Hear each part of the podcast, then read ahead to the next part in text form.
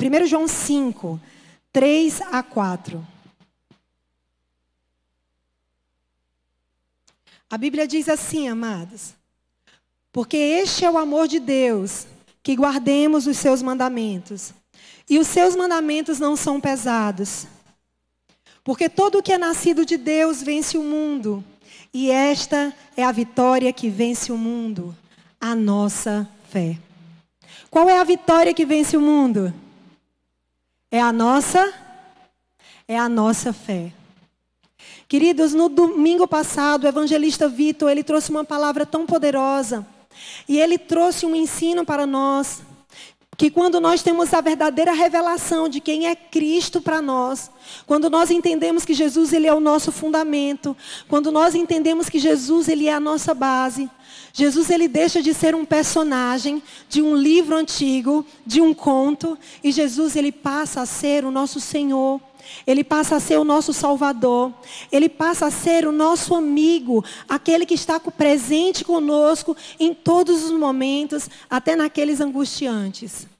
Quando nós aceitamos a Jesus, Jesus de repente ele deixa de ser um personagem e ele passa a ser uma pessoa com o qual eu e você nós temos relacionamento.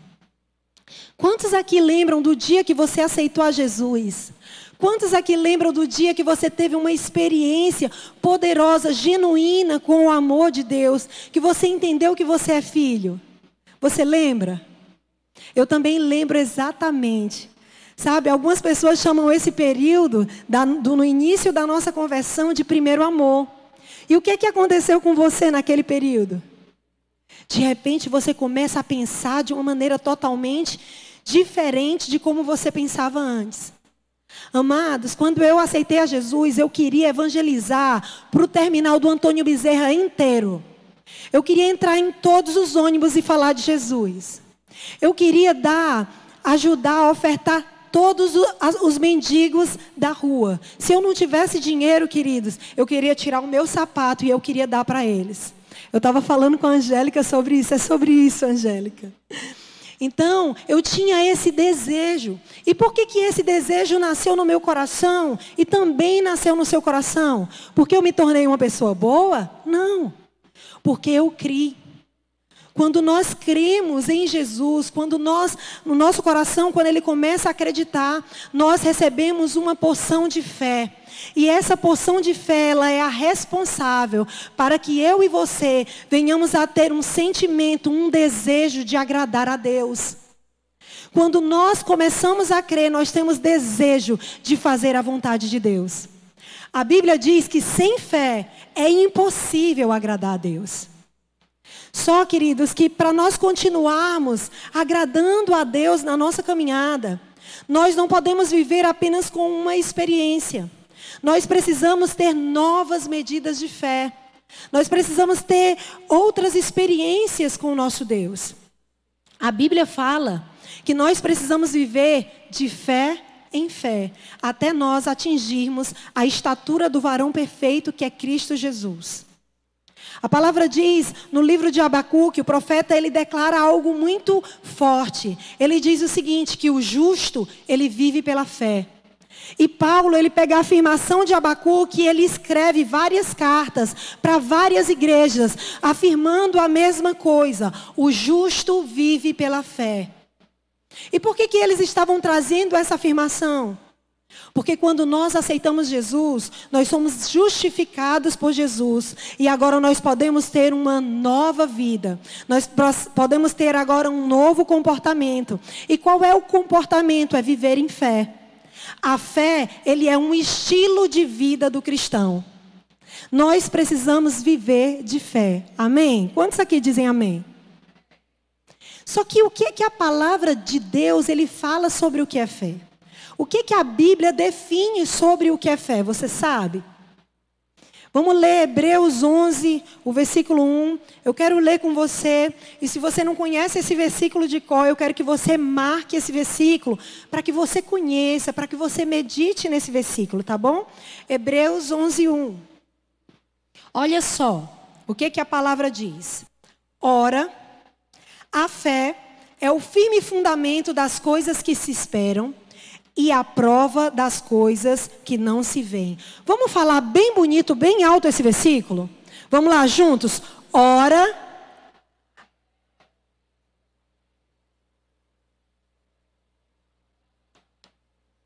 Das coisas que não se veem. Amém. Paulo, ele faz a seguinte declaração. Ele diz que nós não podemos andar por vista.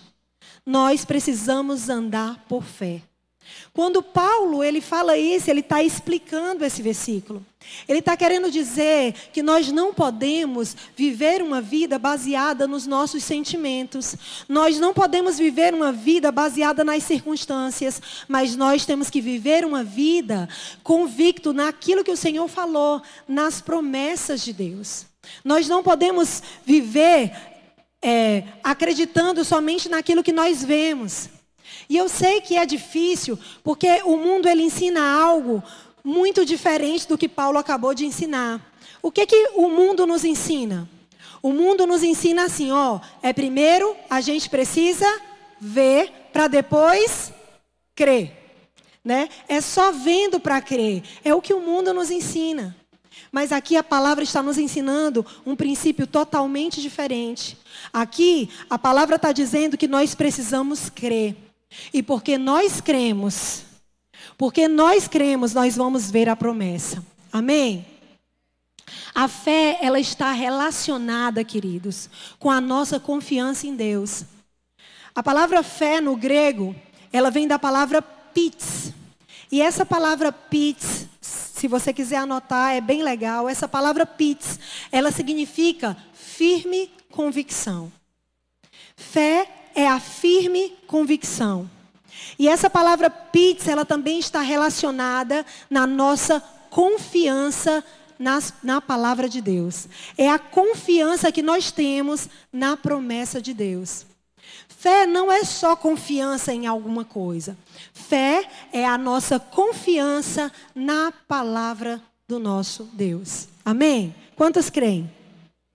Sabe, queridos, eu sei que é difícil a gente confiar. É muito difícil. Eu ouvi uma, uma historinha de um pastor, é, o nome dele é Rodrigo Silva, ele é teólogo, ele fala muito de Israel, eu gosto muito dele. E ele trouxe uma explanação muito legal sobre o que é fé e sobre o que é esperança, e eu queria compartilhar hoje com você, para que você entenda o significado da fé. Vamos imaginar, tá certo? Que você está em um prédio no vigésimo andar. E esse prédio começa a pegar fogo e você não tem como sair do lugar onde você está. Tá certo? E aí, de repente, vem uma menina bem pequenininha, vamos dizer, do tamanho da Maria Fernanda, e a menina olha para você e ela diz assim, ó, tio, tia, pula da janela. Você pularia da janela? Quem pularia na janela, da janela do vigésimo andar se uma criança olhasse para você e dissesse para você que a solução para aquele problema era pular da janela? Quem, quem faria isso? Eu também não faria isso. Por quê? Porque para mim isso era suicídio. Mas vamos imaginar que nós estamos nesse mesmo contexto, nós estamos nesse mesmo cenário, estamos num prédio no vigésimo andar e o prédio está pegando fogo e não tem saída, mas em vez de uma menininha de cinco anos, agora aparece para falar comigo e com você um bombeiro. E o bombeiro ele chega e ele diz: Olha, eu sou bombeiro, eu tenho 30 anos de profissão. Eu já consegui salvar milhares de pessoas na mesma situação que você. E eu já bolei um plano estratégico para te ajudar a sair desse lugar. E o plano estratégico é: hoje você precisa pular dessa janela. Mas fica tranquilo, porque eu já acionei toda a minha equipe. Lá embaixo tem uma equipe de resgate que vai estar tá te socorrendo. Nós temos todo o material lá pronto, guarda, é, é, equipado, todo, equipa, todo o equipamento necessário para poder te ajudar na tua salvação. Essa, essa, essa estratégia que eu estudei é a melhor maneira para você sair desse lugar com vida. Você pularia? Quem aqui pularia? Eu também pularia. Eu pularia, queridos. Sabe por que eu pularia? Porque agora não é uma criança de 5 anos que está falando comigo. Agora quem fala comigo é um especialista. É alguém que entende do assunto. E com um especialista eu não vou discutir. Com um especialista eu não vou duvidar, porque eu sei que ele sabe mais do que eu. Fé é isso. Fé é nós confiarmos no especialista. O nosso Deus, ele é o Deus do impossível. Não tem nada, nada nesse mundo que o Senhor não possa fazer. Ele é o Deus que criou todas as coisas. Talvez você esteja aí dentro de um prédio, né, incendiando. Talvez seja na sua área financeira, talvez seja nas suas emoções, talvez seja no seu casamento. Eu não sei qual é o lugar que você está passando aí por um incêndio, mas eu quero dizer algo para você. O nosso Deus é um Deus especialista em resolver os nossos problemas. Amém? Queridos, não é fácil confiar. Sabe, o prédio mais alto que eu tive que pular foi um prédio chamado Luto. Alguns conhecem a minha história, outros não.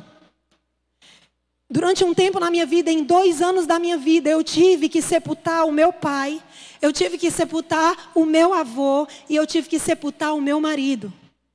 Como foi difícil para mim esses dois anos, queridos. E o último que eu sepultei, que foi o meu marido, foi muito difícil. Por quê? Porque eu ainda estava de luto. Eu ainda não tinha processado todas as coisas. Teve um dia que eu saí da minha casa e eu achava que o meu marido estava com hérnia de disco. E eu fui para o hospital e de repente as circunstâncias começaram a piorar. Queridos, e numa véspera de Natal, um médico chega para mim e ele diz: Olha, sinto muito eu te falar. Você precisa ser muito forte. Mas se o seu marido tem quatro meses de vida, ele tem muito. Naquele dia, quando eu ouvi essa palavra, essa frase desse médico, parecia que eu estava de frente da janela. Sabe a janela que eu acabei de contar a história? O prédio pegando fogo. Eu estava de frente da janela. E eu estava assim, Senhor, e agora? O que é que eu tenho que fazer? E nós passamos muito tempo, quase um ano, internados em um hospital. Amados, mas todos os dias de manhã, bem cedinho, eu me acordava bem cedinho, antes do meu marido acordar, e eu ia orar. E eu começava a falar com Deus e eu dizia: Senhor, eu quero uma resposta para esse problema. Senhor, eu quero uma solução. E sabe o que eu ouvia de Deus? O silêncio. Queridos, é muito desafiador ouvir o silêncio de Deus. Como é desafiador crer quando Deus está em silêncio. Mas aí, sabe o que eu fazia? Eu abria a palavra de Deus. E de repente, quando eu começava a ler a palavra de Deus, o meu coração começava a se encher de confiança. Quando eu começava a ler a palavra de Deus, o meu coração começava a se encher de esperança. Eu lia na palavra que o Senhor ele era o meu pastor e que nada ia me faltar. E ainda que eu andasse pelo vale da sombra da morte, eu não temeria mal nenhum, porque o Senhor estava comigo. E sabe o que eu sentia? Eu sentia que Deus estava ali comigo.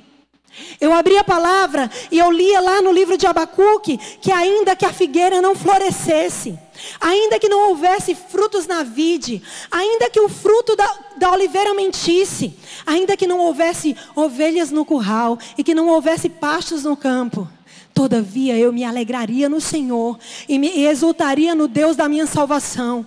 Quando eu li esse versículo, eu dizia: Senhor, como é que eu vou me alegrar? Me ensina a me alegrar como Abacuque se alegrou, Senhor. Me ensina a me alegrar quando eu olho para tudo, para as circunstâncias e eu não consigo ver saída.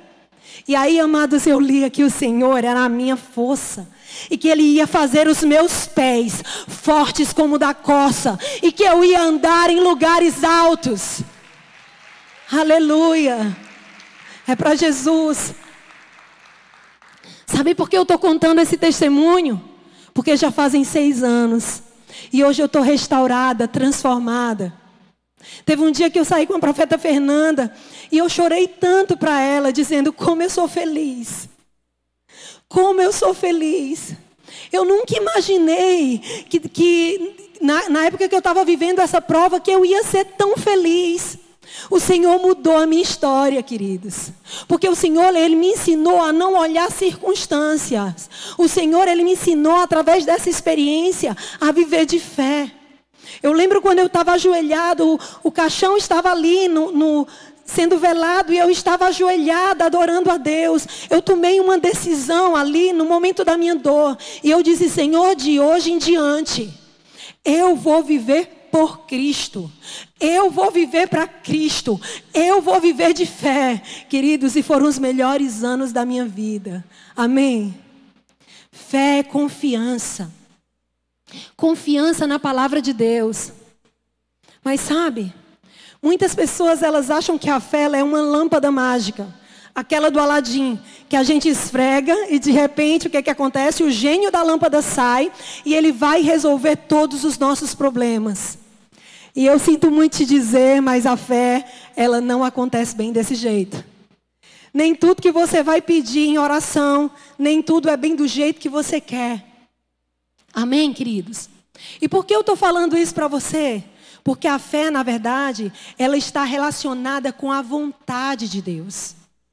Nós precisamos estar, a fé precisa estar junto com a vontade de Deus. Existe um caminho para que a fé ela seja construída. E esse caminho, ele só acontece através da palavra de Deus. A Bíblia fala o seguinte, que a fé ela vem pelo ouvir e o ouvir a palavra de Deus. Sabe quando nós ouvimos a palavra de Deus, quando nós conhecemos a palavra de Deus, de repente as circunstâncias elas desaparecem na nossa vida, porque nós começamos a olhar para as promessas. Quando eu começo a estudar a palavra de Deus, quando eu começo a conhecer a palavra de Deus, eu começo a entender quem é Deus. Eu começo a conhecer os atributos de Deus. Eu aprendo que Deus ele é soberano e que todas as coisas estão nas suas mãos. Amados, a palavra de Deus, ela revela o caráter de Deus. A palavra de Deus, ela mostra exatamente quem é Deus. A palavra de Deus, ela mostra para mim e para você o currículo daquele, daquele bombeiro. Mostra as especialidades de Deus. Amém? A palavra de Deus mostra que Deus, Ele é fiel. Ele não pode negar a sua palavra. Deus, Ele cumpre com tudo aquilo que Ele fala. Nós é que somos infiéis. E ainda, nós sendo infiéis, a palavra diz que ele permanece fiel. Por quê? Porque ele não pode negar a sua palavra. Amados, Deus é fiel. Deus é fiel na sua vida. Você precisa se apoderar dessa palavra. Amém? Então eu quero que você entenda hoje que a fé ela vem pelo ouvir, o ouvir a palavra de Deus. Você precisa conhecer a palavra para que você tenha uma vida bem-sucedida. Mas não só conhecer a palavra, a fé para ela ser ativada, ela precisa também de uma ação. A Bíblia diz que a fé, ela sem a obra ela é morta. A fé ela precisa de uma ação. E que ação é essa, pastora Alessandra? A ação é você precisa liberar a palavra de Deus. Não só conhecer a palavra de Deus, mas você precisa decretar a palavra de Deus. Você precisa falar a palavra de Deus. Por quê? Porque quando eu libero a palavra, gera fé na minha vida. E quando gera fé na minha vida, amados, as montanhas elas saem do lugar. Nós movemos as montanhas através da fé. Você está aí? Aleluia. Glória a Deus. A fé, ela move montanhas. Nós precisamos liberar a palavra de Deus. Olha só. No livro de Ezequiel, capítulo 37 fala o seguinte, fala de uma visão do profeta. O profeta, ele teve uma visão em um lugar, em um cemitério, cheio de ossos secos. Era o vale dos ossos secos. Mas Deus fala para o profeta o seguinte: Filho do homem, profetiza no vale dos ossos secos.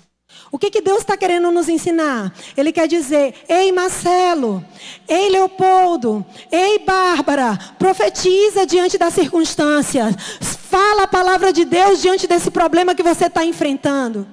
Ezequiel, ele liberou as palavras ali no vale dos ossos secos. E de repente o que, que aconteceu? Aqueles ossos começaram a se juntar, queridos. Ele começou a ver que de repente se levantou uma estrutura. E aquela estrutura começou a receber carne, começou a receber músculo, começou a receber órgão, começou a receber pele. E ali, de repente, não era mais um cemitério, aquilo tinha se transformado em um exército. Amém? Você está aí?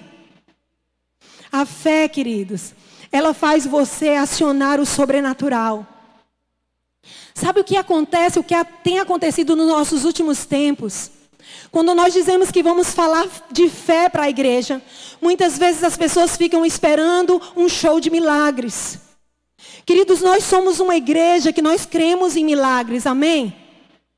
Mas só que para nós, o milagre não é mais importante do que o propósito. Para nós, o milagre ele só vai acontecer por conta do propósito. Nós vivemos numa geração de um povo que não conhece a palavra de Deus. Eles querem milagres, mas não querem a palavra. Não adianta nada nós abrirmos aqui o altar e milagres acontecerem na sua vida e você voltar para sua casa do mesmo jeito. Você precisa entender que Deus te chamou para você viver as promessas dele, mas você precisa conhecer a palavra de Deus. Você é um portador de fé, então você é um portador de milagres, porque a palavra diz que os que creem, os milagres correrão atrás, seguirão. Você não vai precisar de um pastor para impor a mão na sua cabeça. Você conhece a palavra de Deus e você vai se apropriar, amém? Eu quero deixar hoje aqui alguns passos para que você possa viver de fé, amém? Eu estou falando muito rápido? Tô não? Tá, tá beleza? Glória a Deus. Glória a Deus. Amados, eu vou falar alguns passos e esses passos eles vão resumir tudo que eu preguei até agora. Para você viver de fé, a primeira coisa que eu quero deixar aqui para você de dica é que você conheça a palavra de Deus. Conheça as escrituras do Senhor. Sabe, uma vez eu ouvi uma pregação da pastora Talita e eu ri muito porque ela disse assim: "Queridos, eu sinto muito frustrar vocês, mas a Xuxa mentiu. Nem tudo que você vai pedir o cara lá de cima vai te dar. É verdade. Nem tudo. Por isso, conheça as Escrituras para você saber o que você vai pedir. A palavra do Senhor diz que tudo o que nós pedirmos, segundo a vontade de Deus, crendo, nós receberemos. O Senhor tem promessas para dar para mim e para você. Ele tem palavras lindas. O que ele falou na palavra são planos de bem e não de mal, para te dar um fim, um futuro certo. Amém? O segundo ponto que eu queria deixar para você é que você permita que o Espírito Santo faça com que a, as escrituras se tornem em você algo poderoso, que você tenha um relacionamento íntimo com a palavra de Deus. Permita que o Espírito Santo te ajude nisso. Sabe, queridos, quando nós lemos a palavra sem o Espírito Santo de Deus, aquilo nada mais é do que é literatura. É um livro comum sem o Espírito Santo. Mas quando nós lemos a palavra de Deus com o Espírito Santo, ele deixa de ser letra e passa a ser revelação. Amém? A palavra de Deus tem muitos nomes para o Espírito Santo, mas tem um que eu acho lindo que está em Romanos 12 que diz que o, que o Espírito Santo ele é o Espírito de fé.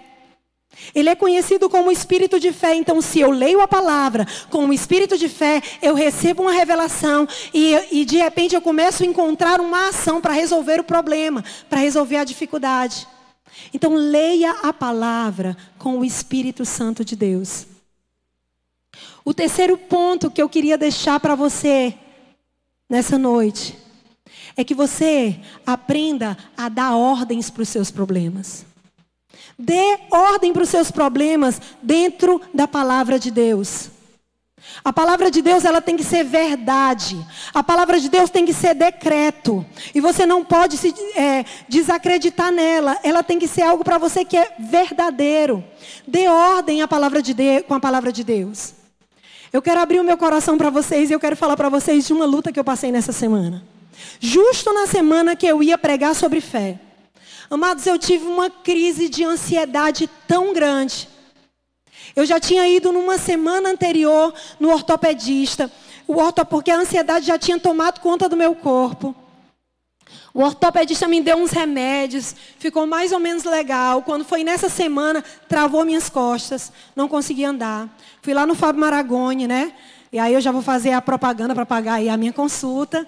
E aí o Fábio me puxou de um lado, me puxou do outro, me botou no lugar, glória a Deus. Saí de lá, tudo bem, né? Passou um dia, outro, estava bem. De repente veio o problema de novo e eu comecei a sentir dores em outros lugares do meu corpo.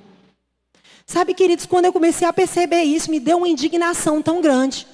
Como diz o cearense, eu fiquei macho. Fiquei macho mesmo. Eu fui lá no meu banheiro, eu olhei para o espelho e eu comecei a dar uma ordem para essa ansiedade. Eu comecei a dar uma ordem para os meus sentimentos. Eu disse assim: alma, você vai se aquietar agora, na autoridade do nome de Jesus, porque quem governa a minha vida a partir de agora é o Espírito que está em mim, que foi recriado pelo Espírito Santo de Deus. De agora em diante, eu declaro que toda dor do meu corpo sai na autoridade do nome de Jesus. Dei uma rabisaca para o espelho, irmão, e saí. Ainda estava doendo, mas eu saí firme. Eu saí na pose, querido. Vim trabalhar, né? Trabalhei, no outro dia fui tomar um banhozinho de mar e de repente, cadê a dor? Tinha sumido. Aleluia, queridos. Aleluia. Dê uma ordem para o seu problema. Dê uma ordem dentro da palavra de Deus.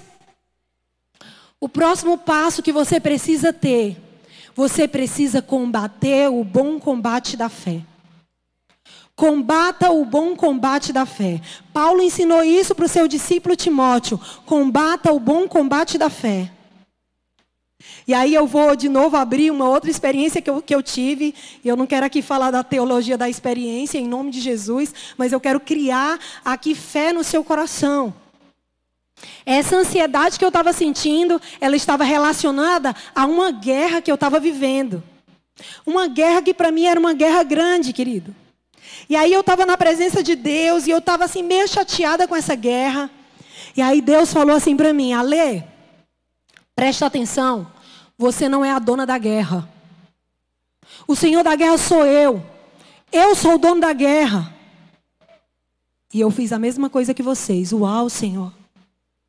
Deus disse: Eu sou Jeová Sabaote. Eu nunca perdi uma guerra. Mas você está querendo ser o general e fazer as coisas com a força do teu braço, Ale para. E eu disse, amém, Senhor. Então o que é que eu tenho que fazer? E o Senhor disse, você só precisa ficar posicionada. Combater o bom combate é nós estarmos firmes na promessa de Deus. Firmes na palavra de Deus. Quando eu estou na minha posição, amados. Quando eu estou firme na promessa. Dez mil podem cair à minha direita. Mil podem cair à minha esquerda. Mas eu não sou atingida. É assim que nós combatemos o bom combate da fé. Aleluia! É firmado na promessa. É olhando para aquilo que Deus está nos falando. Nós não vivemos por vista, nós vivemos por fé.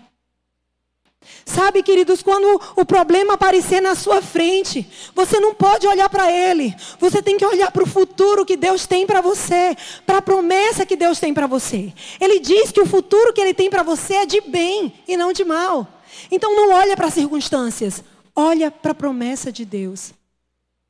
E o último ponto que eu queria deixar aqui é para você aguardar com fé e esperança as promessas de Deus que são boas, que são perfeitas e que são agradáveis. Amados, Deus, Ele não falha. Ele não falha. Como a pastora Iracema falou hoje, eu nunca vi um justo sem resposta. Eu nunca vi um justo mendigar o pão. A palavra de Deus não é mentirosa, queridos. E hoje você precisa se apropriar da fé. Hoje você precisa crer no que a palavra diz ao teu respeito. Amém? Eu gosto daquela, daquela expressão que diz: Eu sou o que a Bíblia diz que eu sou.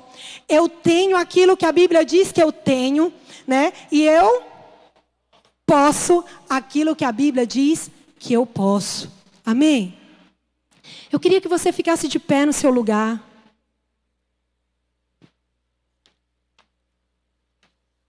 Fica de pé.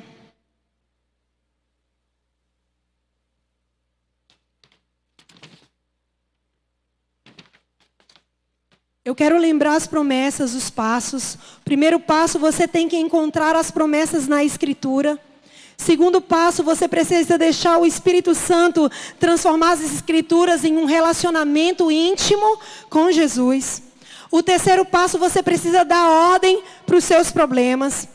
O quarto passo, você precisa combater o, o, o bom combate da fé. E o quinto passo, você precisa aprender a guardar com fé e esperança a promessa de Deus, que é boa, que é perfeita e que é agradável. Amém? Amados, quando eu estava orando na minha casa, o Senhor me falou que muitos aqui estão travando guerras porque estão com a fé pequena. Não tenha medo de dizer que você está com a fé pequena. Eu comecei falando na minha pregação que houve tempos na minha, na minha vida que eu não tinha nem fé. E que os meus pastores emprestaram a fé deles para mim. E essa fé que foi emprestada me ajudou a desenvolver. E eu consegui viver as promessas. A Bíblia fala, queridos, que existiam homens que tiveram fé, pouca fé. E esses homens não eram nada mais, nada menos do que os próprios discípulos de Jesus. Pedro, ele teve pouca fé. Mas hoje o Senhor está aqui nesse lugar. Ele quer que você tenha uma experiência com a palavra dele. Ele não quer que você saia daqui da mesma maneira que você entrou. Que você venha amar a palavra de Deus. Se você é alguém que está vivendo umas circunstâncias tão adversas, se você é alguém que está se sentindo como Pedro, está andando sobre as águas, mas de repente você sentiu que você estava afundando. E você precisa de Jesus agora para te puxar, para fazer você voltar a ter uma fé grande. Eu quero te convidar a você vir aqui no altar. Eu quero orar para que você aumente a sua medida de fé. Sabe, queridos, nós aprendemos um ensinamento errado da palavra de Deus. É, uma tra a tradução bíblica para aquela parte que diz assim, que nós precisamos ter fé, a gente aprendeu do tamanho do grão de mostarda. Foi uma tradução errada. Não é do tamanho, é como um grão de mostarda. O do é diferente do como. Não é sobre o tamanho da fé, o tamanho que você tem a fé, mas é o que ela representa. A fé é uma semente. Ainda que você tenha uma fé hoje que está pequena, mas se você plantar essa fé, se você colocar ela no lugar certo, sabe o que vai acontecer? Ela vai se multiplicar, queridos. Não sei se você já viu um, um, planta, uma plantação de, de grão de mostarda. Ela se espalha rapidamente. Então aquela fé pequenininha, de repente ela multiplica. Hoje Deus ele vai multiplicar essa fé que você está apresentando.